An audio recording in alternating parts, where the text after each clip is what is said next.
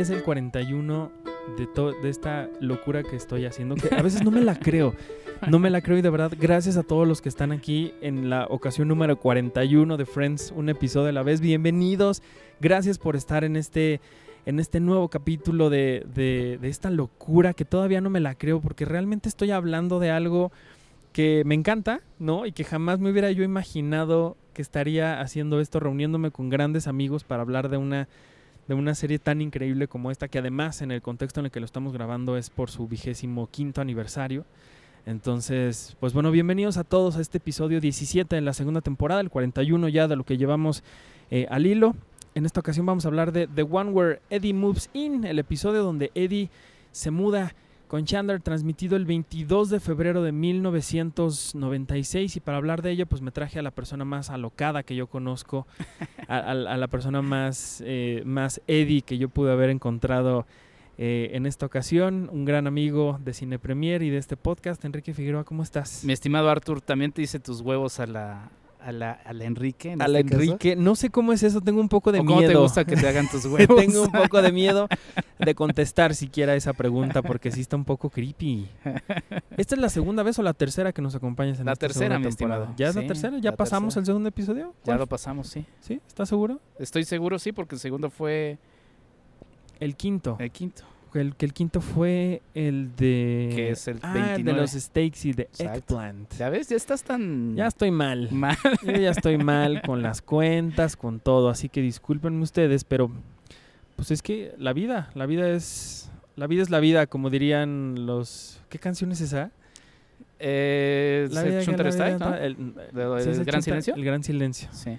así como dice el gran silencio. Pero bueno, hoy vamos a hablar de un momento particularmente interesante en la serie, en la que yo hubiera creído que Chandler estaría muy feliz por pues porque ya se deshizo de esa de esa rémora que tenía en su vida que es Oye. básicamente Joey Triviani, Ajá. pero no.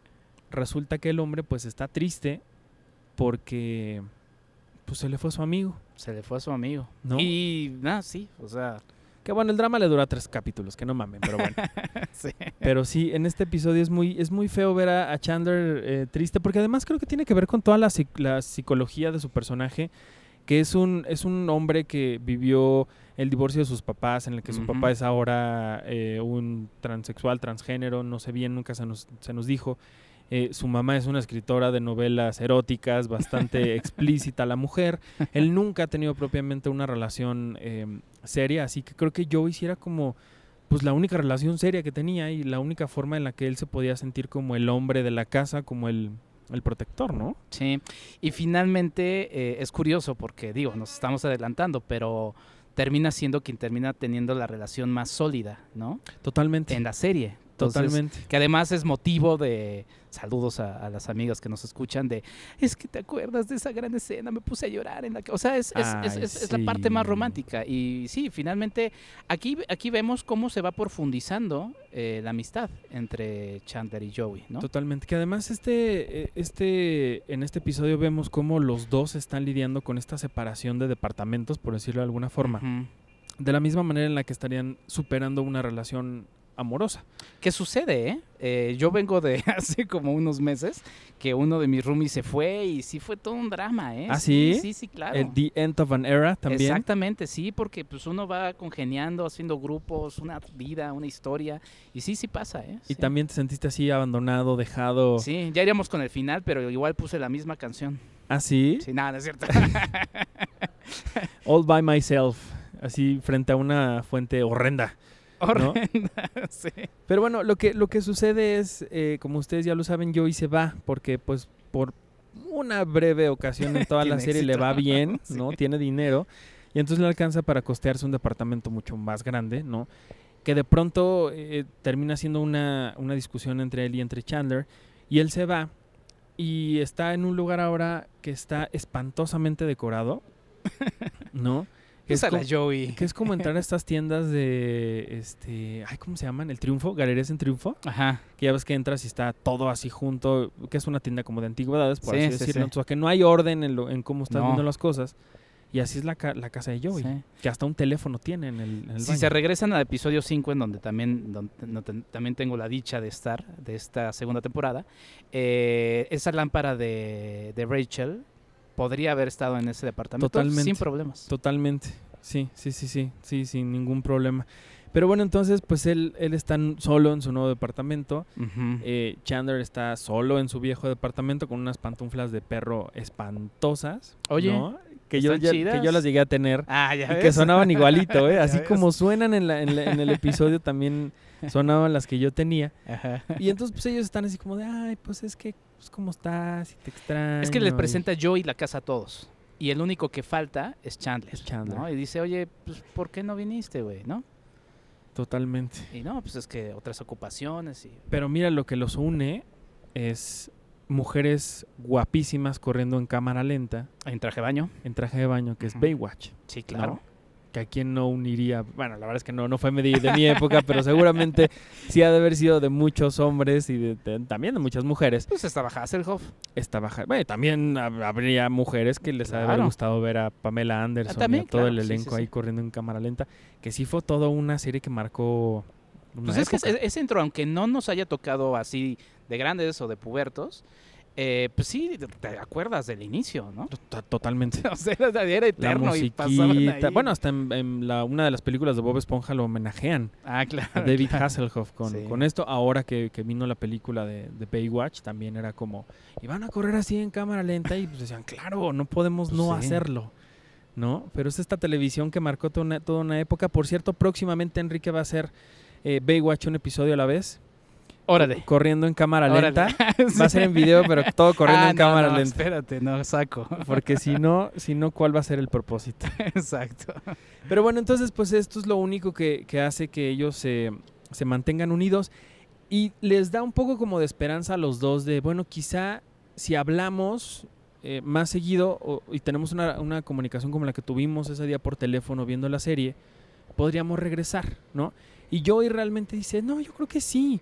Y Chandler también dice, igual y sí, yo también creo que también. Pero la cosa es que empiezan a hablar con sus amigos y los amigos les dicen, no, él no va a regresar, Sí. ¿no? Y entonces y el otro está... Sí, exacto. y el Muy otro bien. tampoco va a regresar. Entonces ahí es cuando se rompe todavía más la relación. Pobrecitos. Sí, sí, sí. Es, es un drama, es un bromance. Es un bromance Muy totalmente. noventero también. Muy noventero, pero también creo que pocas veces visto noventero, en ujú. la con tanta intensidad en la tele en estos momentos. Sí. Creo que ahora ya es más común, ¿no? Ajá. Mencionamos a veces a, a How I Met Your Mother y demás, eh, Modern Family incluso también lo tiene, pero hay eh, The Big Bang Theory, es decir, hay muchas series que ya hablan de esta relación entre hombres de una amistad muy fuerte y muy sólida como algo normal. Claro. Porque te acuerdas que antes también era como de, ay, o sea, era no mal visto, pero pues la gente a veces criticaba que, un, que dos hombres tuvieran una relación amistosa tan, Sí, sí. tan fuerte. Y quizá medio se metían entre líneas esas historias, ¿no? Por ejemplo, estoy yéndome muy lejos, pero lo que se menciona de Ben Hur, ¿no? Que, que se dice que el personaje de Charlton Heston eh, y, y el- y con, con Mesala, pues hay una relación ahí extraña.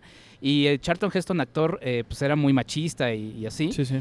Y parece ser que a Mesala sí le habían dicho, tú, tienes, están ena- tú estás enamorado de él. Pero el personaje de Charlton Heston nunca le dijeron eso, o sea, como en la, en la actuación. Y sí, sí ves una tensión sexual entre los dos, entonces Bueno, es algo que ha, habido, ¿no? Me acuerdo mucho de La Soga de Hitchcock también, Ah, claro. que son dos personajes que viven juntos, Sí. ¿no? Que nunca te, nunca te explican que son amigos, tampoco te dicen que son pareja, pero evidentemente eran pareja, ¿no? Sí. Porque compartían todo, eh, eh, agendas, este, compromisos, amistades, hasta cuerpos ahí escondidos en un baúl. O sea, sí había como, pero no era, era como raro, pues, ¿no? Dos Claro. hombres viviendo solos era como, hmm, Sí. Que ahora no es nada ne- negativo ni. Por ejemplo, una gran película de bromance que se me viene a la mente, la primera punto de quiebra, con Keanu Reeves, que ahora Mm, está de, de moda. Es una gran película de bromance y además está muy bien hecha. Y, pero sí, es un bromance Sí, sí, sí, sí. Y creo que yo, y Chandler fueron también los precursores de que también. el Ujú. bromance ya fuera eh, como algo oficial en el mundo, en el mundo de, de- en el mundo real. Pero la verdad es que sí en este episodio los dos sufren, nosotros sufrimos con ellos porque pues se quieren, quieren estar, este, pues juntos porque son amigos y porque se extrañan y porque se la pasan bien y porque ya saben qué le gusta a uno, qué le gusta al otro, cómo le gusta, cómo no le gusta. Cómo le gustan los este, huevos. Cómo le gustan los huevos, ¿no? ¿No? Entonces... Y es sí. que ahí llega, llega de repente Joey a, a casa de, pues ya de Chandler ujú. y se encuentra con, con el otro. Aparte un hombre horrendo, con una risa espantosa. Pero también sí. latino, ¿no? O sea, además es igual como el latino, ¿no? Medio latino, Medio latino. Medio ¿no? latino creepy. Como medio chicanón. Ah, bueno, sí, exacto, sí. Sí, exacto, sí, sí, sí. Entonces le dice, este, pues bueno, aquí está, me está haciendo unos huevos a la Eddie, ¿no? Y Joey así, "Pe- pero es que yo pensé que te gustaban los huevos a la Joey, ¿no? Y si hay una discusión sobre los huevos, o sea, Totalmente. que si de repente dices, se alargó, ¿no? Sí, sí, sí, sí. Los huevos, la discusión de No, los no, huevos se claro, alargó. claro, desde luego. No estoy hablando que se haya alargado otra cosa. No, ¿no? no, no. Pero sí, sí es, es muy chistoso cómo, cómo tratan esta, esta separación entre ambos como realmente una separación amorosa, como lo que, lo que les decía hace rato, porque además lo hacen de, to- de toda forma intencional para, para reírnos de eso. Sí, ¿no? Porque además en otro momento Rachel le dice a Chandler, es que no va, eso no va a durar. Lo hizo por despecho. Entonces todo es una relación. ¿no? Sí, sí, sí, es totalmente una relación amorosa ahí entre estos dos hombres. Y, y pues bueno, vamos a ver qué pasa más adelante con, con, con Eddie, y con Joey y con Chandler en este triángulo amoroso de departamentos. Es que, perdón, pero en lo de los huevos le dice Chandler, es que tus huevos ya no están aquí. Y pues sí, literal. Literal. ¿No? Sí, literal y también forma eh, Metafóricamente.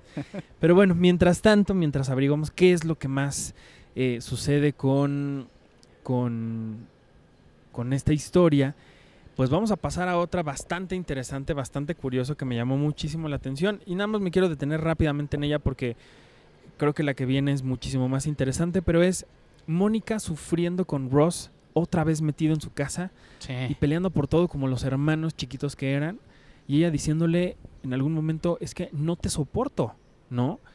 Y justo cuando éramos niños yo te odiaba porque hacías lo que querías, no pensabas en los demás, eh, vete de aquí, ¿no? Que es en este momento en el que Ross y Rachel están súper enamorados, él se la vive en su casa, Pero a pesar de eso, Rachel, cuando le saca una de estas cosas a Mónica, le dice, me siento tan no atraída a ti en este momento, Exacto. porque eres un niñote. eh, que están peleando los dos como niños chiquitos. Sí. Pero, pero sí, lo que sucede también con ellos es bien interesante porque eso es algo que después, o más bien durante toda la serie, conocemos como estos momentos en los que Mónica se siente realmente frustrada por la forma en la que Ross se, se desenvuelve en su vida, ¿no? Con sus papás, con su vida personal, con su vida amorosa. eh, y que bueno, es una de las tantas razones por las que la gente dice que Joey, eh, que Ross, perdón, es este personaje macho que está siempre queriendo hacer lo que se le da la gana, ¿no?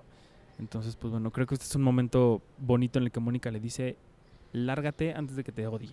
Sí, porque además en tantos años no se lo había dicho a Ross. Porque Ross Sí. lo ve como, ah, es que soy el chistosito, ¿no? Pero de repente dice, ay, sí, no era, o sea, no le agradaba. sí. A, a mí me gusta mucho la Mónica que vemos en estas temporadas primeras, porque sí la siento como mucho más madura y mucho más consciente y, y- y- y mesurada como una adulta que como la vemos ya después. Sí, puede ser que se haya alargado los clichés de su personaje, ¿no? Sus fobias, ¿no? Pero sí, tiene razón. Aquí está. O sea, sí, de repente parece como esta mujer que está en. con- Pero está en control de lo que siente y lo que quiere. Sí, Como- sí, sí, sí, como la- dices. como muy, muy plena. La vemos muy plena en estos, en estos momentos de, de su vida. Aquí voy a parar tantito. El, ¿Cómo vamos de tiempo? ¿Sí? Ok. Y bueno, eh, esto es algo que, como les decía, seguirá dando de qué hablar más adelante en esta, en esta temporada. Porque, pues bueno, las, las aventuras de Ross y de Mónica siempre van a estar ahí presentes. A final de cuentas, hermanos. Sí. ¿no? Y, y ahí voy a, voy a detenerme para tampoco exp- expandirme tanto en esto, porque hay una cosa que pasa en este episodio que es maravillosa, que tiene que ver con un gato apestoso, que tiene que ver con Phoebe y las formas de cómo es ella de no sé si malentender, pero de, de ver la vida con sus propios filtros y con sus propios ojos, que es básicamente, ella nunca se había dado cuenta cómo cantaba, según ella nunca se había escuchado cómo cantaba, y esto sucede porque una mujer le dice, oye, es que creo que tienes talento, deberíamos de hacer algo, ¿no? Entonces graban el demo de Smelly Cat Sí. y empieza ella a, a imaginarse que pues su futuro podría estar ahí porque le dicen, pues mira, si funciona te grabamos un disco, te grabamos un video y pues de aquí a la fama, ¿no?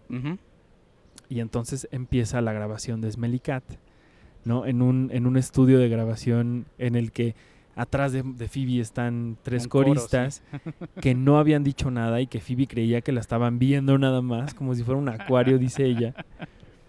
Y entonces ella- ellas empiezan a cantar el coro y pues Phoebe dice, no, no, no, a ver, a ver, ¿qué, está pasando, no? Tenemos que... No, es que ustedes no están entendiendo qué es Smelly Cat. A ver, déjenles cuento, ¿no? Y le dice la mujer del, del- de la, pues, la operadora, la productora, eh, sí, nada más que nos cuesta 100 dólares la hora. Entonces, apúrate.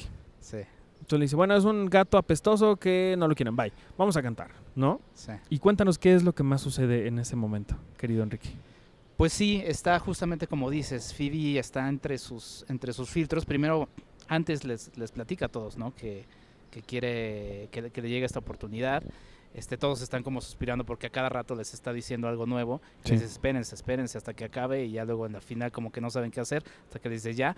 Pero sí, está, está en esto y de repente estrenan el video y pues no, no es la voz de Phoebe, ¿no? Es, es, es evidentemente otra Sí, es cantante. una voz, de un- de una, una voz espectacular, Sí, además. Y tampoco están los arreglos originales de Phoebe. de No. su. Es- Básicamente es, es otra canción. Y esto conecta, por ejemplo, ahorita si todavía está eh, en carteleras la película de Yesterday, o si ubican estos momentos en los que de repente el personaje principal está cantando los clásicos de los Beatles- Beatles y la, la industria musical tan agresiva le dice, cambia esto, ¿no? Cambia lo otro. Entonces Sí. aquí le cambiaron todo su pobre canción. Y pues sí, como dices, Phoebe dice, wow, no, o sea, todos están con cara de, híjole, ¿qué va a decir? ¿Va a estallar? ¿Va a enojarse? Y no, ella está encantada porque dice, ay, no me había escuchado, canto tan bien. Y qué buena soy, ¿no? Sí. Y pues bueno, ya pues, en otro momento llega y dice, ay, adivinen qué creen. Y todos así, ¿qué? Pues no era yo la que cantaba.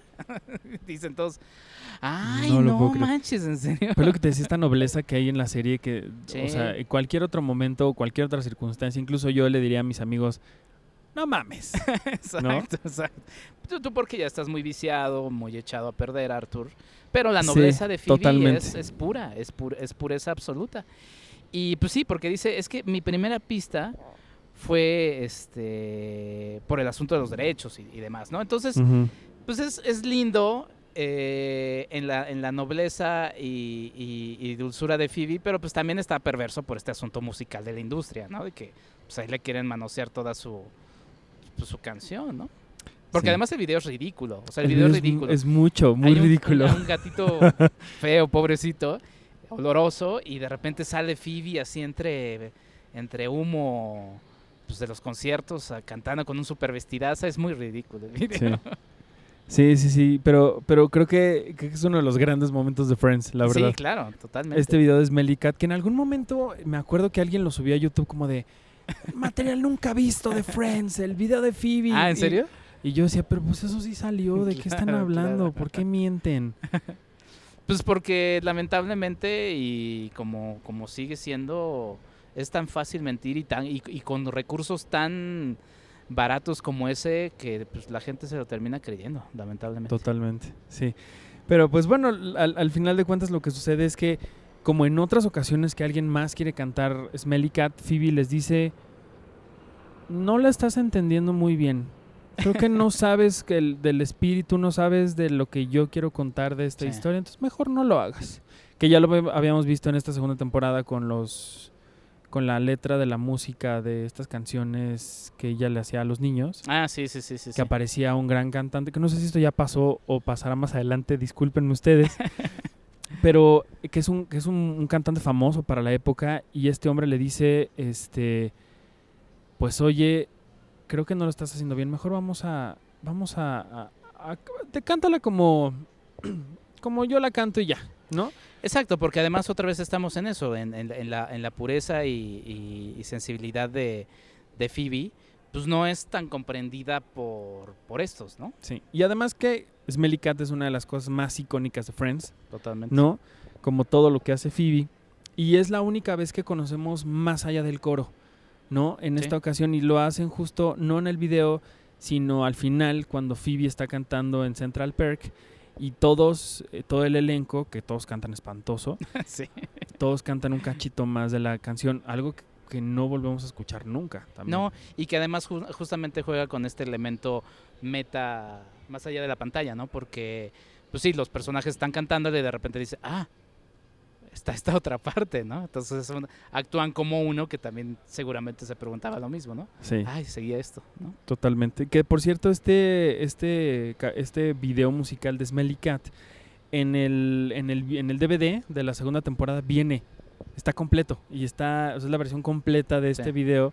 Entonces ustedes pueden verlo ahí en, en- en el DVD o en YouTube. Seguramente alguien ya lo subió, pero Seguramente fue este que lo subió como a lo material mejor, inédito. a lo mejor sí. Sí. Entonces pueden ver ustedes este material extra del, del DVD, que la verdad es que los DVDs siguen teniendo mucho material extra para todos los clavados como nosotros. de Que por Friends. eso se siguen extrañando y en general los DVDs, porque ahora en las versiones eh, digitales de las películas, en los streamings, no hay nada Ya de no hay esos nada de materiales. eso, sí. Bueno, a, Y a uno como lo fan, tiene. Bueno, sí, pero pues ya quién va entrando. a esto? Sí, sí, ¿quién usa iTunes? Pues sí. Eh, la verdad es que son materiales que se van perdiendo y como uno como fan, la verdad es que le significan mucho. Totalmente uno se queda ahí viendo la lluvia caer por el vidrio como al ritmo de All By Myself. Que por cierto, los materiales extras. Es una canción muy icónica, es una canción que seguramente han escuchado en otros momentos. Yo me acuerdo mucho en los tiempos de la administración Obama que se hacía la broma de que era el Obama's Elf. Y hay un video, búsquenlo, está bien ¿Ah, padre sí? en, en YouTube, en donde está, es el pobre duendecito encima del hombro de Obama llorando porque, imagínate, pobre es el Obama's Elf. Ahora yo dije, se habrá suicidado porque después pues iba a ser el, el Trump Self, ¿no? El no, Trump pues Self. imagínate si ya estaba sufriendo como Qué con terror, sí, sí, sí. Y bueno, es una ca- canción de Eric Carmen y también la recordarán por eh, esta película de El diario de Bridget Jones, que es la secuencia inicial y que es Uy, muy icónica, muy icónica. Es muy icónica. Y también creo que en Chicas Pesadas también sale por ahí. Pero es un éxito de Eric Carmen que obviamente antes de venir a grabar me vine escuchando en, en- en- los audífonos y me iré escuchando esta canción. Sí, y vas a, vas a llorar también Llorar, sí. Cada quien tiene sus, sus dramas. Totalmente. Pues bueno, pues otro drama que tendremos en este momento es que ya llegamos al final, amigo, porque el tiempo apremia y así como la, la ocasión anterior que estuviste aquí, la primera ocasión que estuviste aquí, pues el tiempo apremia, pero mira, en un corto tiempo creo que aprovechamos muchísimo y hablamos de todo lo que queríamos hablar, pero algo más que nos quieras contar de este episodio. Em, pues nada, este chiste de lo que decías de lo de Baywatch, eh, porque de- al final con lo de Eddie no conecta con Baywatch. No. Te dice, es que Ni con el futbolito. no, no conecta con todas las cosas que le, que las otras cosas que le gustan a Porque está Chandler. loco, porque está loco. Y define Baywatch así como de, pues es que es gente corriendo, es gente bonita corriendo, pues eso es, de eso se trata y por eso nos gusta, ¿no? La simpleza de la vida. La Que también de bien aceptarlo, a uno le gustan esas Claro, cosas. totalmente. No teman. Totalmente. Que no les dé pena decir que les gusta ver No. películas como La Prima. Exacto. No Este- se trata de que sí vivan en. Está padre la cineteca, pero pueden ver Baywatch. Dijimos que estamos en la Cineteca en este episodio. No, pero pues ya lo mencioné. Ah, bueno, estamos en la Cineteca Nacional grabando como, como, un- como varios episodios que ya llevamos, porque nos gusta estar aquí a todos nosotros. Sí, Y saltas en espacio y tiempo. Sí, pero aquí está padre porque pues ves películas padres, Pero si quieres ver Baywatch, lo puedes ver en tu casa. Pero entonces casa. próximamente Baywatch un episodio a la vez con Enrique corriendo en cámara lenta. ok, va. Ya quedamos en video, ¿verdad? en, en video, en Qué slow motion. Qué malo eres. No, no, no, pues al, al público lo que pida, querido amigo. Pues bueno, pues entonces así nos despedimos de, de un capítulo más de Friends, un episodio a la vez. Rápidamente una trivia. Adam Goldberg, que es el actor que hizo a Eddie, por ahí aparece en esta serie que se nos quiere olvidar a todos los fanáticos de Friends que se llama Joey. Y Pues aparece como el novio de Gina. Cotorra, sí. Entonces es chistoso ver a, a Adam por ahí, porque uno diría, "Mm, ¿cómo? Entonces a lo mejor Eddie sí está loco y esto, entonces está siguiendo en venganza. a- No, no es cierto, estoy, estoy inventando cosas, pero, pero sí es chistoso verlo, verlo por ahí en esta serie de Friends, que tengo ganas de verla, fíjate, otra vez. A ver qué tan mala está. La vendían en DVD, pero yo no la encuentro A Joey. a Joey. Pues sí, seguramente estará como por ahí fan en el, tenerla. en el Festival de Torrento. sí, o en seguro ahí algún está. lugar. Pero bueno, pues Enrique, muchísimas gracias por haber estado con nosotros otra vez. Como siempre, mi estimado Arturo. ¿Dónde te puede seguir la gente? Arroba Enriquef86 ahí en Twitter para que vean todo lo que estamos haciendo. Perfecto. Que siempre estás haciendo Soy miles muy de hiperactivo. cosas. Sí. Miles de cosas. Y no pues bueno, tanto como tú. Tú eres muy hiperactivo también. sí, pero yo no hago nada.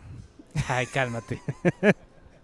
Pues mira, apenas vamos en el 17 de 236, así que digo en el 41, en el 41, perdón, pero bueno, este es el episodio 17, la segunda temporada de One Where Eddie Moves In, el episodio donde Eddie se muda, así que pues bueno, pronto estaremos hablando más de este personaje tan extraño, tan tan loco que llega a sacudir la vida de todos. Mientras tanto, me despido, muchísimas gracias por haber estado en una entrega más de Friends, un episodio a la vez. Mi nombre es Arturo Magaña Arce, me pueden seguir en arroba Artur HD y a Cinepremier en arroba Cinepremier con la E al final, cinepremier.com.mx, perdón, la revista que está impresa, que llega cada mes a los puestos de revista y todo lo que hacemos en, en todas las plataformas siempre para estar con ustedes. Les agradecemos muchísimo su compañía en esta ocasión y en todas las que, las que vendrán muy pronto. Así que hasta la próxima y un breve recordatorio que ya les había dicho antes.